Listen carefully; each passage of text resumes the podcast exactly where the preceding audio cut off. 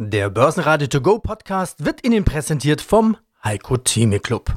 Werden Sie Mitglied im Heiko Theme Club. heiko-theme.de Der Börsenpodcast. Börsenradio Network AG. Das Börsenradio. Marktbericht. Im Studio Sebastian Leben und Peter Heinrich. Zur Inflationssorge hören Sie Kapitalmarktstratege Philipp von Dran von Flossbach von Storch. Zum Ölpreis Eugen Weinberg, Leiter der Rohstoffanalyse der Commerzbank. Zu typischen Ausreden von Nicht-Börsianern Journalistin und Buchautorin Jessica Schwarzer und zu den Jahreszahlen von Wienerberger CEO Dr. Heimo Scheuch. Sie hören Ausschnitte aus Börsenradio-Interviews. Die ausführliche Version finden Sie auf börsenradio.de. Wenn Ihnen der Podcast gefällt, helfen Sie mit, abonnieren Sie uns und geben Sie eine positive Bewertung. Nach zwei Tagen mit fallenden Kursen kehrte am Mittwoch der Optimismus zurück.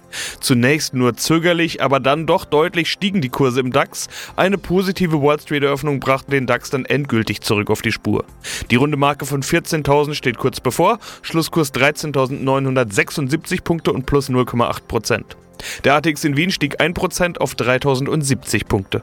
Geholfen haben unter anderem Aussagen von Fed-Chef Jerome Powell, nachdem die Zinsen auch bei Inflation niedrig bleiben werden. In den letzten Tagen machte sich Inflationsangst breit bzw. die damit verbundene Sorge nach möglichen Zinsanhebungen. Grüß Gott, mein Name ist Philipp Vorntran von Schlossbach von Storch was ich mit Wunschdenken meinte, ist, manch einer hofft, dass es bald wieder richtige Zinsen gibt und er dann wieder in Anleihen investieren kann. Also das, was man gängigerweise Zinswende nennt. Äh, Sie haben jetzt ja sich eher so positioniert, dass man nicht von Zinsrente reden kann. Also ist diese Diskussion, beziehungsweise vielleicht auch diese ganze, ja, eigentlich Angst, kann man ja durchaus sagen, die gerade aufflammt in der Debatte. Ist das zu viel? Ist das äh, unbegründete Sorge? Na, wir müssen zwei Sachen extrem auseinanderhalten. Die Sorge vor Inflation und die Sorge vor Zinsanstieg. Für mich sind immer noch viel zu viele Beobachter von einem altbackenen Denken beseelt, da sagt, wenn die Inflation anzieht, werden das auch die Zinsen tun. Da habe ich eine komplett andere Meinung und ich glaube, diese Meinung teilen auch die meisten Notenbanken. Der Grund dafür ist relativ einfach. Zunächst einmal wollen die Staaten ja finanzielle Repression, sprich höhere Inflation bei gegebenem Zinssatz, um ihre Staatsschuldenquoten zu stabilisieren. Das ist ja klare Kommunikation. Die Notenbanken sagen uns das auch. Liebe Leute, wir haben in den letzten Jahren durch das Verfehlen unserer Inflationsziele einen so hohen Inflationsbonus aufgebaut, den wir erst einmal verfrühstücken können. Das ist ja das äh, neue Credo äh, der US-Notenbank, das sogenannte Inflation Targeting dass man sagt, okay, die Inflation kann auch mal über unser Ziel hinausgehen, über das Price Level Targeting kriegen wir das dann schon geregelt. Wir wollen etwas unserer Inflationsgutschrift äh, verfrühstücken. Und wir haben natürlich zusätzlich zu diesem Thema finanzielle Repression auch so viele Bereiche in unserer Realwirtschaft, die nur noch deshalb funktionieren, weil wir so tiefe Zinsen haben. Denken Sie doch mal an den Immobilienmarkt rund um die Welt. Wenn wir da eine Normalisierung der Zinsen bekämen, da hätten wir die nächste Baustelle, um die sich die Notenbanken kümmern müssten. Äh, schauen Sie sich die Finanzsysteme an, die äh, Investitionen vieler Depots, wenn die Zinsen deutlich ansteigen steigen, fliegen uns da die Performance-Zahlen um die Ohren. Von den Staatsschuldenquoten möchte ich gar nicht sprechen. Also das System hat den Point of No Return schon längst überschritten und deswegen ist die Furcht vor Inflation durchaus eine, die ich beileibe nicht als unberechtigt abstempeln möchte, aber das Jungtim, dass das auch zu nachhaltig höheren Zinsen führen wird, das erachte ich als naiv. Deutlich zulegen konnten erneut Aktien von Reiseunternehmen, nachdem Boris Johnson in Großbritannien die Aussicht auf ein Ende der Corona-Beschränkungen zur Urlaubssaison in Aussicht gestellt hat. Aktien wie Fraport und Lufthansa legen zu, TUI sogar zweistellig. Hinzu kommt eine Sektorrotation, Tech-Aktien geben ab, Zyklika können eher steigen. Das zeigt sich auch im DAX, wo Firmen wie MTU und Heidelberg Zement unter den stärksten Gewinnern sind, ebenso Bayer vor den Zahlen. Unter den stärksten Verlierern war mit Delivery Hero einer der typischen Pandemie-Gewinner, aber auch typische defensive Aktien wie die Immobilienfirmen Vonovia und Deutsche Wohnen. Auch das ein Anzeichen für Sektorrotation. Eugen Weinberg, Leiter Rohstoffanalyse der Commerzbank. Die Aktienmärkte zeigen sich momentan etwas schwächer als zuletzt. Das Hauptargument ist da gerade immer die Inflationsangst und eines der Hauptargumente für Inflation sind anziehende Rohstoffpreise. Rohstoffe ziehen auch gerade an und zwar auf breiter Front. Eine Art Revival. Auch der Ölpreis zieht mit. Damit wollen wir starten. In den Medien ist von einer Art Superzyklus der Rohstoffe die Rede. 100 US-Dollar je Barrel Öl im Gespräch. Von was ist der Ölpreis denn abhängig in diesem Pandemie? Jahr 2? Es ist schon erstaunlich, dass nicht einmal ein Jahr, nachdem die Ölpreise teilweise sogar negativ waren und auch langfristig eher sehr niedrige, einstellige teilweise Preise erwartet wurden, wir schon von den Preisen jenseits der 70 Dollar Marke, sogar 100 Dollar je Barrel sprechen und einem aufkeimenden Rohstoff-Superzyklus. Also ich halte das für verfrüht. Diese ganzen Spekulationen und Überlegungen, denn der Superzyklus, wie ich ihn verstehe, in den Jahren 2000 bis vielleicht 2008, der war von der massiven Industrialisierung Chinas begleitet oder gekennzeichnet und auch äh, hervorgerufen und auf der anderen Seite einem viel zu knappen Angebot. Das heißt also, das Angebot konnte mit der Nachfrage nicht Schritt halten und war nicht vorbereitet darauf. Also, dass man in diesem Jahr komplett unvorbereitet eine massive Erholung in den Schwellenländern sieht, das sehe ich nicht. Und auch wenn wir in den kommenden Jahren eine zunehmende Industrialisierung in den Schwellenländern sehen sollten, sollte man das nicht jeden, also auf jeden Fall nicht als Superzyklus bezeichnen. Also höchstens kann man ja von den höheren Preisen am Rohstoffmarkt ausgehen, aber das ist kein Superzyklus der Rohstoffnachfrage, sondern der Superzyklus der Rohstoffpreise, der allerdings nicht nur fundamental bedingt erfolgt, sondern sehr stark durch die massive Liquiditätsflut seitens der Zentralbanken begleitet wird. Kann man denn noch diese Rechnung, diese einfache Rechnung machen? Oh, da wird viel mehr nachgefragt, die Konjunktur zieht an, China könnte die Pandemie vielleicht überwunden haben, auch alle anderen werden vielleicht im Laufe des Jahres sich wieder erholen. Also muss der Ölpreis steigen? Ist die Rechnung so einfach? Normalerweise könnte man ja tatsächlich die Rechnung relativ einfach machen, denn die Nachfrage ist preisinellastisch. Das bedeutet, wenn sie da ist, wenn jetzt mehr Güter nachgefragt werden, dann kann der Preis durchaus stärker steigen. Das wird ja keinen stören, das wird ja nicht einen davon abhalten, diese Ware oder diese Dienstleistung zu beziehen. In den allermeisten Anwendungen sind außerdem die Rohstoffpreise relativ gering zu dem Endpreis, also machen nicht so viel von dem Endpreis aus.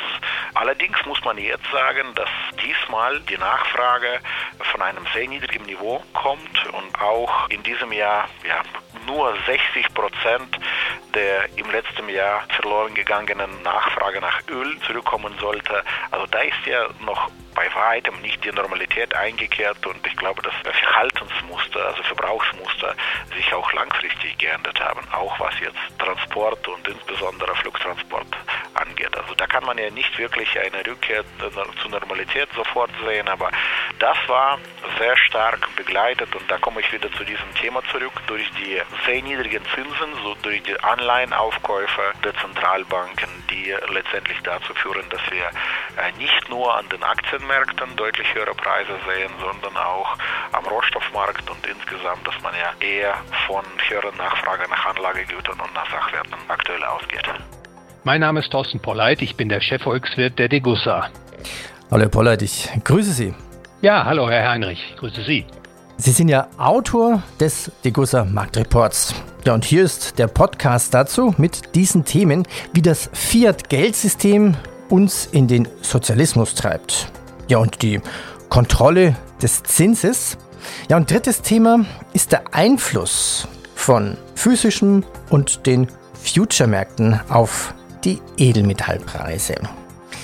Ja, okay, dann muss man sich natürlich jetzt anschauen, was passiert dann gerade mit dem Goldpreis. Er war ja im Tief, vor kurzem noch bei 1750 US-Dollar, heute bei rund 1800 US-Dollar. Wenn man jetzt nur eigentlich Inflationsangst sagt, in der Vergangenheit zumindest, dann, dann sprang doch der Goldpreis schon an. Man darf nicht verkennen, dass der Goldpreis in den letzten Jahren deutlich schon gestiegen ist und vermutlich hat der Goldpreis da auch schon auf die künftige Inflationserhöhung reagiert. Also um Ihnen eine Zahl zu geben, etwa im Jahresanfang 2020 war der Goldpreis bei ungefähr 1300 Dollar in der Spitze. Im August 2020 waren es fast 2050 Dollar und derzeit ist der Goldpreis bei ungefähr 1800 Dollar pro Feinunze. Das ist natürlich schon ein Inflationsausgleich, ein merklicher Inflationsausgleich, den der Halter von Gold erzielt hat. In die Zukunft geblickt glaube ich, dass der Goldpreis nach wie vor nicht überteuert ist.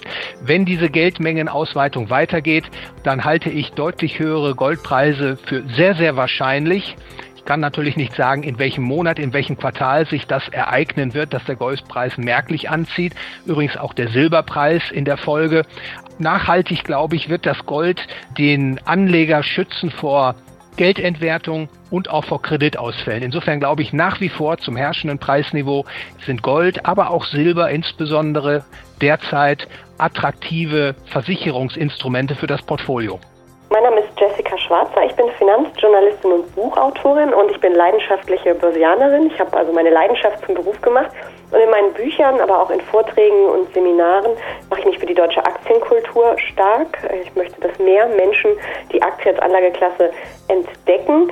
Aber ich warne eben auch davor, zu viel zu zocken und äh, ja, zu heiße Wetten einzugehen. Also Schluss mit Ausreden. Naja, beim Abnehmen und beim Sport kennt das ja jeder vermutlich. Naja, es regnet ein bisschen. Ach, ich laufe heute nicht. Naja, das geht mit vielen Dingen im Leben so.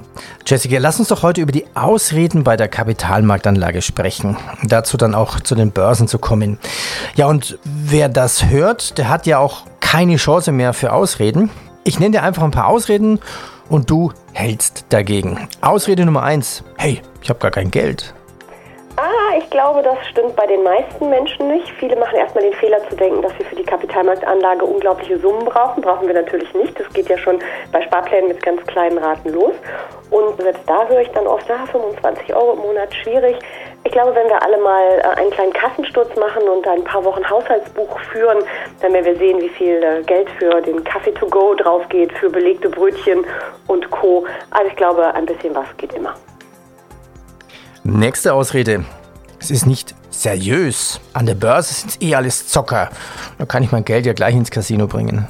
Ja, das ist äh, auch eine beliebte Ausrede, warum man nicht an der Börse aktiv wird. Natürlich gibt es einige Marktteilnehmer, die die Börse gerne zum Casino machen möchten und das mitunter auch tun. Aber im Grunde ist es doch ein Marktplatz für Unternehmensanleihen, für, sprich für, für Schulden, für Aktien, das sind dann Unternehmensbeteiligungen. Es ist ein Markt für Rohstoffe und das ist eine ganz seriöse Kiste. Es gibt natürlich Risiken, aber es gibt eben auch Chancen und dieser Casino-Vergleich, der stimmt eben einfach nicht. Nächste Ausrede, wobei man sagen muss, es ist vielleicht keine Ausrede, es ist die Wahrheit. Ich weiß nicht, wie es geht. Ja, das äh, zeigen Umfragen immer wieder, dass viele denken, dass sie nicht wissen, wie es geht. Und ja, unsere finanzielle Bildung ist nicht besonders gut in Deutschland. Das ist ja kaum in irgendwelchen Lehrplänen drin. Ich finde aber, man muss sich dann dieses Thema einfach mal rantasten und sich auch trauen. Und ich sage dann auch immer gerne, lieber 80 Prozent richtig machen und 20 falsch, als gar nichts zu machen. Also auch, man kann ja mit kleinen Summen anfangen, dann ist der Schaden, wenn man wirklich was falsch macht, nicht so groß. Und ansonsten lesen, lesen, lesen, viel Börsenradio hören. Heimo Scheuch, Vorstandsvorsitzender der Wienerberger in Wien, Österreich. Wenn man heute durch die Schlagzeilen durchliest zu den Wienerberger Zahlen, dann liest man von einem herben Gewinneinbruch oder einem massiven Gewinneinbruch. Ihre eigene Überschrift der Pressemeldung lautet Wienerberger krisenfeste Performance 2020. Irgendwie stimmt ja beides. Auf der einen Seite sind die 89 Millionen Euro Gewinn fast zwei Drittel weniger als die 249 Millionen aus dem Vorjahr. Auf der anderen Seite ein bereinigtes EBITDA von 566 Millionen übertrifft die Prognose von 545, sogar nochmal um ein ganzes Stück. Sonderbuchungen, Abschreibungen, nicht liquiditätswirksame Wertberichtigung, wie man das ja immer nennt, das ist der Grund für diesen Gewinneinbruch. Also eben nicht das echte Geschäft. Ich nehme an, Sie wollen lieber über die krisenfeste Performance sprechen, richtig? Ich kann über alles sprechen. Ich habe überhaupt kein Problem, über etwas nicht zu sprechen. In der Tat haben Sie sich schon selbst angesprochen, es ist ein Unterschied zwischen operativen Ergebnis und operativen Geschäft und bilanztechnischer, buchhalterischer Maßnahmen. Und übrigens, diese Maßnahmen haben wir ja schon im Quartal 1 gesetzt. Das heißt, sehr früh hat mit Covid-19 und mit der Pandemie gar nichts zu tun gehabt, weil die Abschreibung eines Goodwills in Nordamerika, den wir schon aus dem Jahre 1996 mitschleppen, das heißt eine Bereinigung von Altlasten, die aber keine Liquidität oder andere Auswirkungen auf die Wienerberger hat.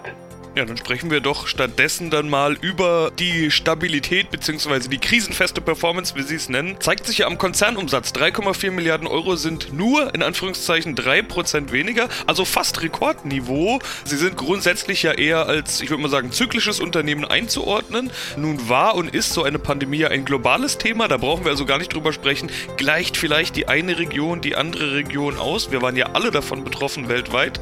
Was war es denn dann, das dafür gesorgt hat, dass Sie im Corona-Jahr auf annähernd Rekordniveau performen? Ich würde da in diesem Zusammenhang sagen, dass sich die Wienerberger vor allem in den letzten Jahren entsprechend weiterentwickelt hat. Wir sind in der Tat nicht mehr der Zykliker, der wir einmal waren. Ich glaube, das ist wichtig, dass die Investoren und der Markt versteht, dass wir nicht mehr nur in einem Bereich, nämlich dem Neubaubereich unterwegs sind zum Beispiel, sondern wirklich ein viel breiteres Portfolio haben, das auch in die Infrastruktur reinreicht und in die Renovierung. Und somit ist es uns gelungen, auch in diesem sehr schwierigen Jahr, ganz klar den Markt und die Märkte out zu performen, also besser zu performen als die Märkte im Einzelnen. Börsenradio Network AG Marktbericht Der Börsenradio To Go Podcast wurde Ihnen präsentiert vom Heiko Theme Club. Werden Sie Mitglied im Heiko Theme Club. heiko-theme.de